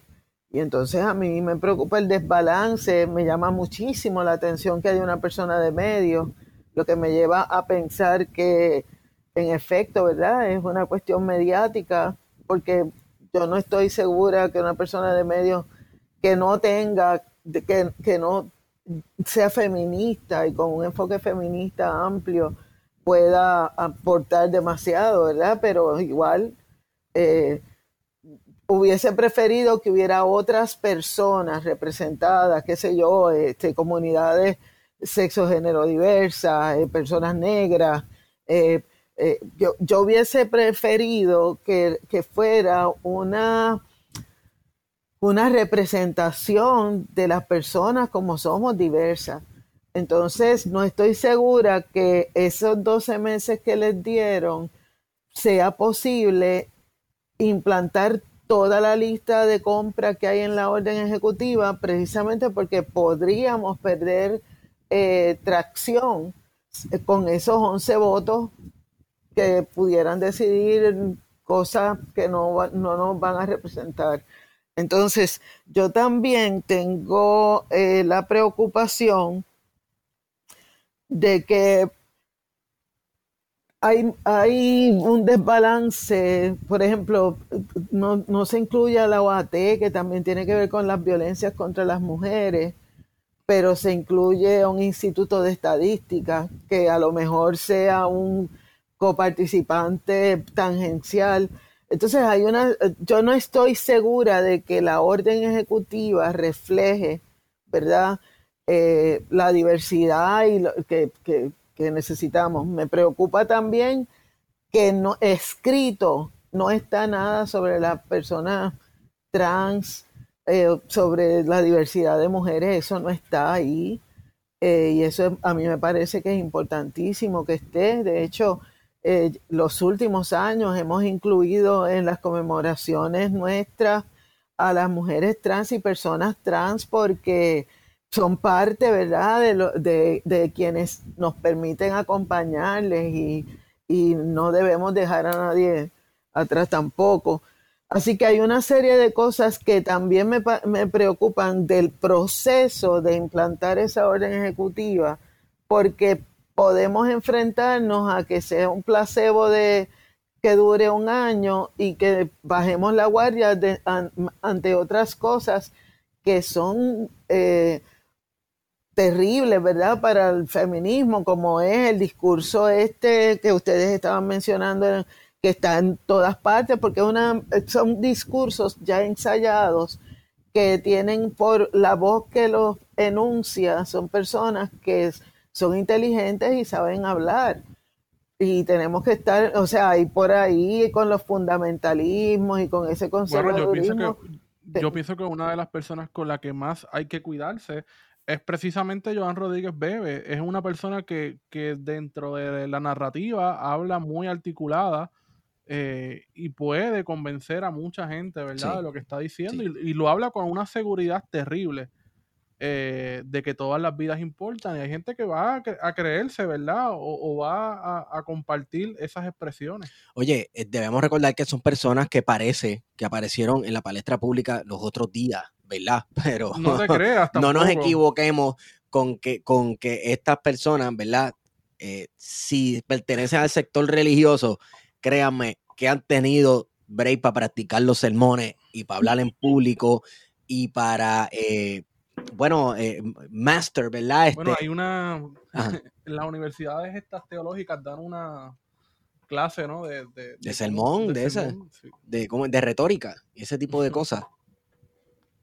Eso es verdad, yo estuve en una. Esa, yo estuve esa, en una.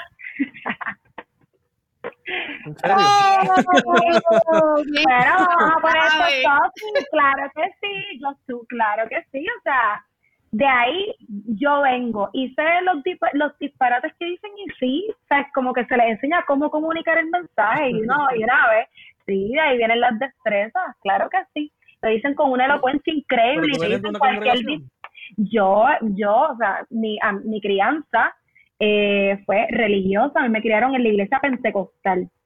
Y, y yo, hermana en Cristo, qué bueno saberlo. Aleluya. Hermana en para que vean, para que vean. y estuve en una escuela de teología y cogí, claro, la clase de, de que incluso estaba el trabajo final donde había que hacer una prédica. Y, y ajá, te, te enseñan los destrezas para que tú comuniques lo que sea y la, te meten, te meten gato por libre, dicen cualquier cosa, cualquier disparate y la gente se lo cree porque lo dice con una elocuencia increíble, que hasta ellos mismos se lo creen. Soan, tenemos, tenemos que hacer un episodio contigo acá por separado para que tú nos hables de la experiencia. Yo no sé si ahora tú eres anatema, si tú eres anatema en tu familia, si eres este hereje, si te quieren quemar en la hoguera, ¿verdad? No, no sé cuál haya sido la reacción que e, ese haya sido tu origen y ahora mismo estés militando, porque militas en la colectiva feminista. No sé si, si quisieras hablar de eso después, porque a mí me parece eso sumamente interesante. yo me crié en la iglesia, pero yo no me he ido. Él no se ha ido de la iglesia, Y la iglesia no se ha ido de mí, lamentablemente. pero, ¿saben qué? Esta, esta, es la cuestión, porque qué bueno que estamos hablando de estas cosas, porque, bueno, en mi caso, o sea, yo, hermana con, con Joan Rodríguez Bebe, que es católica, y yo fui católica por muchos años, eh, líder juvenil eh, en la parroquia allá en Aguadilla, y hay unas experiencias que se comparten, ¿verdad? Pero es también qué uno hace con, con nuestra espiritualidad y cómo uno conecta desde otros espacios. Pero déjame decirte algo muy, o sea, estos datos, así, datos importantes, gotitas del saber. El pasado 25 de noviembre, Día Internacional de No Más Violencia contra las Mujeres, la colectiva organizó en Barrio Obrero un quilombo feminista. Y fue una actividad que nosotras, eh, pues, decidimos organizar que incorporara el espacio de un quilombo que han sido históricamente las comunidades de cimarrones, de gente que se escapa de las políticas eh, y del espacio de la plantación y hace otras cosas, ¿verdad? Genera esa vida en comunidad. Y fue una actividad donde hubo apoyo mutuo, donde hubo un espacio de, sanación colectiva, con música, con comida, ¿verdad? De pensar en los cuidados eh, desde otros registros. ¿Tú sabes cómo nosotras organizamos ese quilombo?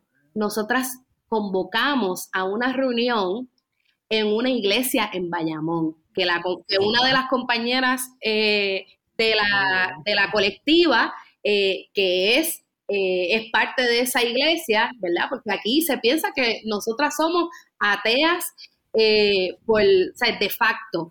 No, hay compañeras dentro de, dentro de nuestra organización, pero sobre todo dentro del movimiento feminista que practican y ejercen su espiritualidad desde diversos, eh, diversas prácticas y denominaciones.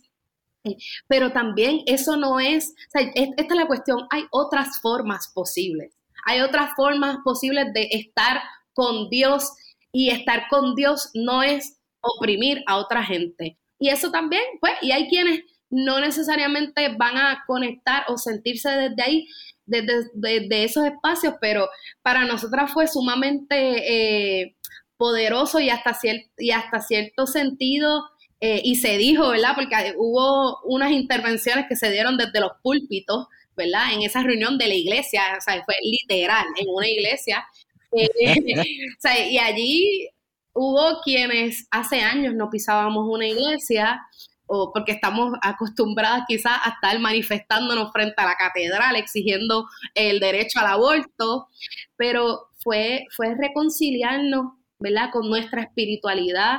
Hubo muchas compañeras que participaron de esa reunión, eh, que son personas que, vamos, que vienen de familias religiosas que han sido violentadas por, esas prácticas, ¿verdad?, de fe que, no van de acorde a un discurso de liberación y de espiritualidad y de creer en, la humanidad. Hubo personas, hubo compañeros trans en esa reunión, que, que luego expresaron, ¿verdad? El, lo difícil que se hizo y que se sintió entrar por, por esas puertas, eh, pero sobre todo, vamos, nosotras tuvimos una experiencia eh, con la pastora que, nos saludó, ¿verdad? Y que nos abrió las puertas de esa iglesia para que tuviésemos una reunión que se sabía cuál era la agenda, que se sabe quién estaba convocando, y hay otra forma. Y pues si seguimos pensando que las cosas son únicamente eh, las versiones demonizadas y las versiones monolíticas de los espacios, pues realmente perdemos la riqueza de nuestros movimientos. Y, pues ahí esas son muchas de las cosas que lo que callamos las feministas, que bien, lo que callamos las feministas. que, viene, que, viene puede, bien puede ser otro, otro podcast, pero vamos, yo sé que hay muchas de esas destrezas que, que, que son muy naturales eh, en el liderazgo de, de Soan, que es una líder natural, pero también hay mucha experiencia eh, que ella venía puliéndose y experiencias también de comunicadora, porque aquí no lo dice, pero la compañera eh, tenía un programa radial que, ¿cuál era el nombre? ¿Cuál era el nombre de su? No, puede ser. Era un podcast, es cierto, es cierto. Tenía un programa, se llamaba Believe in Love, y yo predicaba, compañeros, yo era predicadora. No, no, no, Qué no, no, no, no. Mira, eso existe, Juan. Eso existe, wow. Pero mira, es que yo, yo, que si eso existe. ¿El programa todavía o alguna grabación? Ajá. Ajá. La verdad es que no, la verdad es que no sé si hay eh, grabaciones por ahí porque pues, era una emisora, era un espacio, ahora mismo no me acuerdo cuál era el nombre de la emisora, pero que está en Cagua, era una, una de las emisoras religiosas aquí importantes y era un programa que mucha gente escuchaba y, y ajá, sí. Chariana me tiró ahí al Bueno, pero es que mira, la, la, las iglesias son las iglesias son los espacios donde la gente les, tiene, les, pierde el miedo a hablar en público, número uno, y número dos, donde los músicos también se pulen en la improvisación y en tocar en público también. lo digo por experiencia. seguro. sí, entonces, ¿qué pasa? Que lo, lo triste de esos espacios es que, por ejemplo, en lugares como las iglesias pentecostales, las iglesias católicas, se predica tanto sobre controlar el cuerpo y principalmente el cuerpo de las mujeres que, es casi imposible que sobrevivan ideales de la libertad del cuerpo y la libertad de la mujer en estos espacios que pueden ser tan represivos. Entonces, pues no sé, eh, eh, está llegando el momento, yo no sé si decir de invadir esos espacios porque Joan Rodríguez B viene aquí ¡ah! con una antorcha y nos persigue a todos, ¿verdad? Pero esos espacios son, yo sé que hemos cambiado el tema bien brutal, pero es que a mí me encanta este tema esos espacios son reformables, esos espacios se puede trabajar dentro de ellos, o son intrínsecamente patriarcales y hay que, hay que acabar con ellos y, no se puede dejar nada ni las cenizas. ¿Qué crees, Juan? Pues mira, yo, yo te puedo hablar de mi experiencia y yo, o sea, la razón por la cual yo no, ya, o sea, ya no estoy en esos espacios eh, y yo distingo, vamos, aquí Chariana mencionó lo del programa Believe in Love y yo lo distingo, era un programa súper chévere y, y, lo, y lo que hablábamos allí, lo que, lo que se hablaba y los discursos eh, no eran discursos opresivos ni nada por el estilo. Yo, yo para ese tiempo ya, yo no era militante de, ninguna organización, pero sí estaba eh, comenzando mi pinino, mis primeras lecturas feministas y estaba bien inclinada, ¿me entiendes?, a estos temas pero en, la, en las iglesias sí donde yo estuve, que fueron varias, ¿verdad? En ese tiempo, que fue a principios de mis 20, o sea, de mis 20, eh, yo me tuve que ir porque, porque yo sí pensaba, o yo aspiraba en esos tiempos, a que yo podía comenzar y sostener unas conversaciones eh, y que no se pudo, o sea, no se pudo al nivel de que, por ejemplo, decir que me sentí incómoda con ciertas interacciones y la incomodidad era porque yo entendía que se adelantaban unos discursos que eran sumamente violentos eh, a las mujeres y violentos a comunidades como las comunidades LGBT. Y eso, pues, en su momento yo lo dije en ese espacio. ¿Y qué fue lo que pasó? Les voy a decir, o sea, la consecuencia fue que de yo ser una líder y predicadora, a mí me sentaron y me quitaron los micrófonos. Me quitaron, ¿verdad? Ese Uh, te espacio. de- sentaron. me sentaron y... Mira, Sí. Me eh, bueno, el que, el que viene de la iglesia sabe lo que significa. Sí, Me sentaron. me sentaron. Es lo que pasa. Uy. Yo me, yo me crié en la iglesia evangélica también. ¿Así? Discípulos de Cristo, sí. Y yo me, me salí cuando, o sea, me despegué completamente de la iglesia cuando en la década de los 80 surgió el SIDA Sí. y había hermanos que eran homosexuales en la iglesia, uno en específico eh, eh, se contagió, ¿verdad? El, el- el HIV y, y la iglesia, él era un líder de la iglesia y le dieron la espalda y empezaron a decir que no fuéramos para allá. Bueno, fue una cosa bien horrible y, y yo no, a mí eso como que me descuadró la, el cuento porque yo decía, ¿cómo es posible que en una iglesia esto sea lo que ocurra? Y me, me separé. Pero pienso que las espiritualidades existen y que, y que cada quien, ¿verdad? Cada, quien. Eh, tengo una, una relación súper estrecha con el que fue el pasado obispo metodista, como mi papá. Ok, ok. Bueno, eh, yo creo que todos hemos tenido a lo largo de nuestra vida, de alguna forma u otra, incluso hasta las personas que no se han criado dentro de las iglesias, todos hemos tenido algún contacto, porque es que es, es casi cultural. Y el catolicismo yo creo que más todavía. El pentecostalismo en ciertas regiones de Puerto Rico sí, pero nuestra cultura tiene un montón de elementos del catolicismo tan cañones como esta culpabilidad ¿verdad? Y de confiésate y, y, y latígate a ti mismo y que sí, castígate porque hiciste algo malo, que lamentablemente eso en ocasiones hace, eh, ha hasta acabado con la vida de muchas personas en este Pero país. es que en, much- en, en su inmensa mayoría, las Sí. iglesias que existen en Puerto Rico eh, no carecen de perspectiva de género o cualquier Oh, sí. discurso eh, de equidad ni nada por el estilo. Sí, sí, definitivamente. Este, bueno, vamos a recapitular, ¿verdad? Para ir cerrando. Y quiero que cada una me diga, ¿verdad? Comenzando por Soan. Expectativas de lo que va a ocurrir de ahora en adelante. ¿Qué ustedes creen? Bueno, yo no sé, yo no me atrevería a adivinar. Yo espero. Los adivinos no van para el cielo. Mira, no vacile, hermano. Ahora me, ahora me van a montar el vellón con esa. Yo nunca dije eso. Esta Vamos, conversación la vamos a tener. Mira, yo no sé, yo- la verdad es que no me voy a atrever a adivinar. Yo lo que sé, y, es- y esto sí, te lo, esto sí lo puedo decir con toda la certeza del mundo, es que nosotros vamos a, a continuar, ¿verdad? Eh, los trabajos que hemos estado llevando bajo los principios de los cuales hablamos y con los objetivos que antes hablamos. Así que la declaración del estado de emergencia llega, pero no con eso finaliza eh, el que nosotros sigamos desde, como siempre decimos, desde los espacios que sean, by any means necessary, como decían las panteras negras, eh, adelantando esta lucha, eh, ya sea, ¿sabes? por un lado, ¿verdad? Sin, sin eliminar sin excluir la una de la otra, en la calle, como siempre lo hemos hecho, construyendo ese poder popular y colectivo del que hablaba Chariana, que es lo que más nos importa y lo que más queremos, pero también sentándonos en, en ese espacio y aportando, ¿verdad?, lo que podemos y adelantando eh, las conversaciones que entendemos necesarias adelantar. Así que yo creo que eso es lo que te puedo decir con toda certeza, lo demás pues no sé, veremos.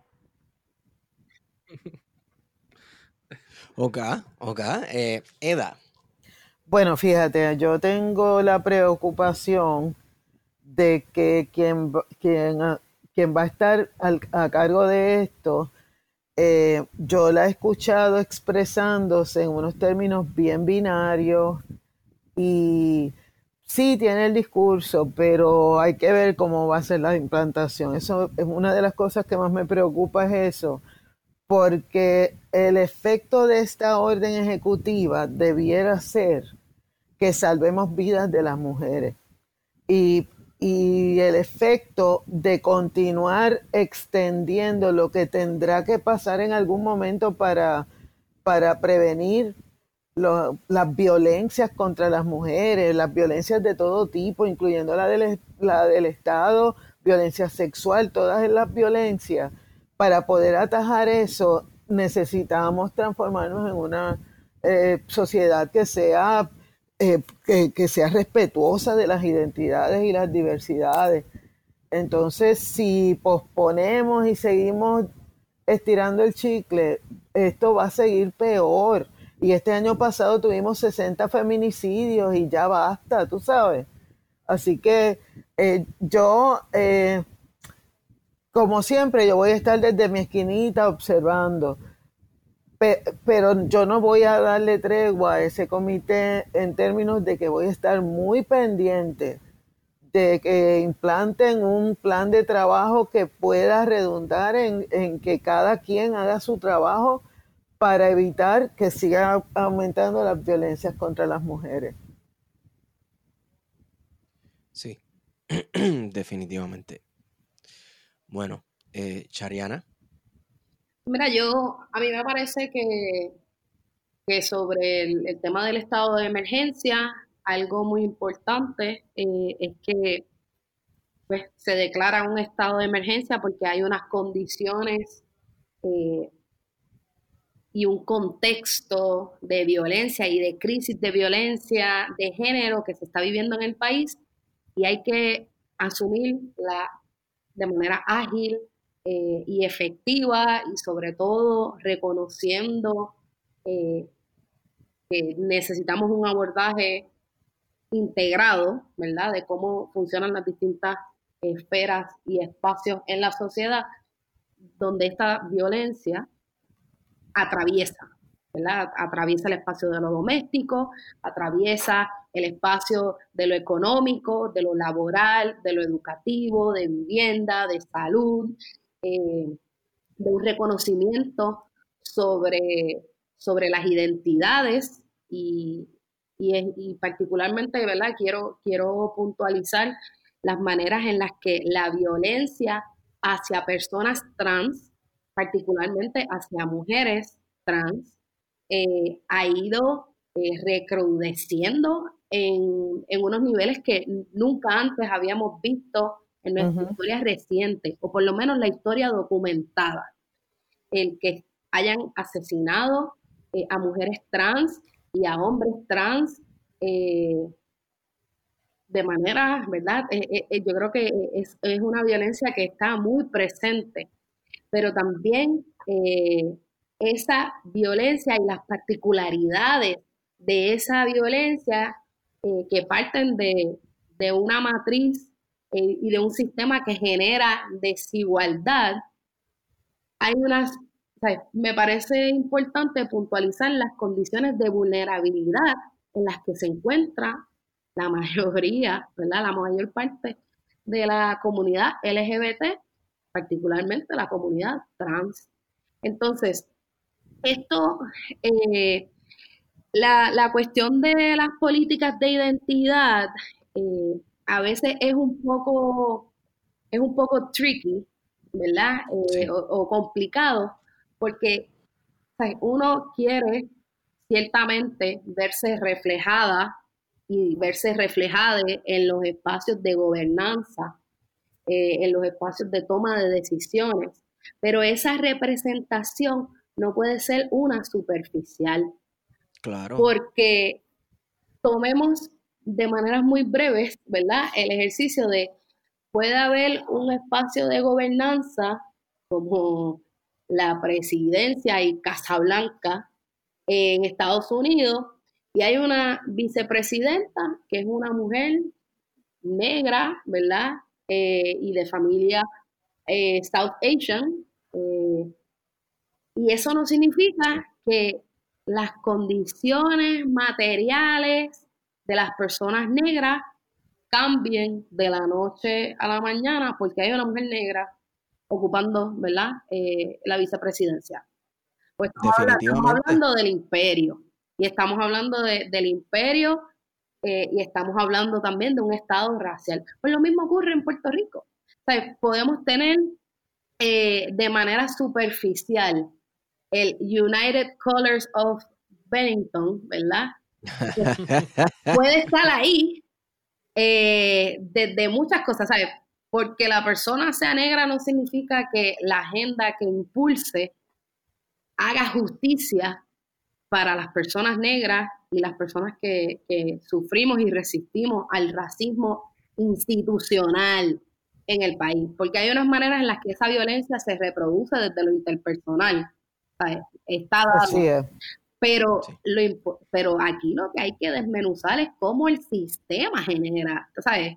Esa, esa, esa desigualdad, porque si mantenemos la conversación solamente en las relaciones interpersonales, pues mira, la mayor parte de las personas trans en Puerto Rico no tienen trabajo, no tienen empleo seguro. La mayor parte de las personas eh, LGBT en el país no tienen vivienda digna, ¿verdad? La mayor parte de las personas de las comunidades LGBT no tienen, no tienen acceso a servicios de salud. Y eso me parece importante, ¿no? El reconocer la, la agenda más allá de quién empuja esa agenda, pero sobre todo la agenda de lograr una vida digna en colectivo. Y, a, y en eso, a eso también estamos apostando, ¿no? Al también, sí, la importancia y reconocemos y validamos la importancia de vernos reflejadas en los espacios, pero vernos reflejadas también tiene que ver cuál es la agenda que se está impulsando. Eh, y la agenda va dirigida ahí, en eso estamos. Sí, eh, quiero recordarles a todos y todas los que nos están escuchando que hemos tenido alcaldesas negras, senadoras negras, representantes negras, líderes de agencias que son mujeres negras. Y eso no ha significado un avance o un cambio en la vulnerabilidad a la que son sometidas poblaciones marginadas como precisamente las mujeres negras en Puerto Rico. Eh, y como decía Chariana, definitivamente la representación es chévere, pero si es superficial, de nada vale. Eh, eh, me gustó mucho una expresión que utilizó María de Lourdes, que ella decía que hay mujeres dentro del gobierno de Puerto Rico que son gatilleras de la desigualdad. Y, yo creo que no, no podemos tener ni como funcionarias de gobierno, ni en una mesa de negociación personas que sean gatilleras de la desigualdad, porque si no, pues lo que van a hacer es reproducir los mismos discursos una y otra vez. Y esto, pues, vamos a ir como el juez, tú sabes, para el lado, pero para adelante, tú sabes, nunca. Gracias, Soan, Eda, Chariana, por estar con nosotros. ¿Dónde te consigo, Soan? a redes sociales. A mí me consiguen a través de las redes de, la colectiva feminista. Eh, y estoy por ahí también, pero me consiguen, no, no quiero haters en redes. Yo rápido los bloqueo, yo soy la o sea, yo soy la, la oficial designada para banear y bloquear gente en las redes de la colectiva que siempre vienen a agenciar el amor, siempre lo recibimos, Así que quien nos quiera Soan, tú eres una persona muy ocupada entonces. ah. Yo, no, yo saco mi espacio. Yo digo, bueno, voy a sacar estos 10 minutos para empezar a bañar el fotuto y, y vamos, lo hago todos los días porque aquí no estamos para aguantar. no, la de hoy. Así que soy yo. De vez en cuando les contesto también como se merecen, pero más, eso es otra, otra conversación.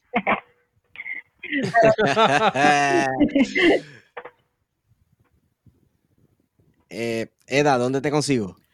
Pues yo estoy en eh, Facebook, Twitter e Instagram, Eda con 2D López. Bien, entonces. ¿Y Chariana? ¿Dónde conseguimos? Pues a mí me consiguen este, donde sale el sol y donde se acaba el mar.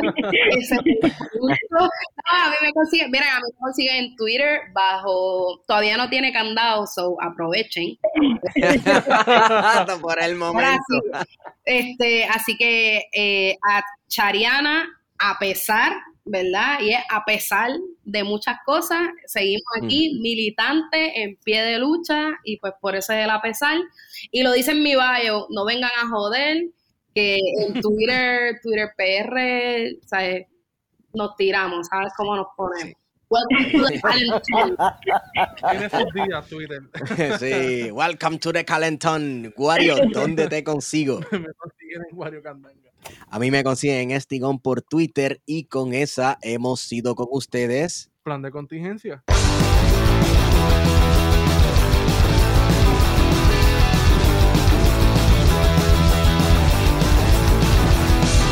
Amo la guerra y amo la violencia, sale en la televisión.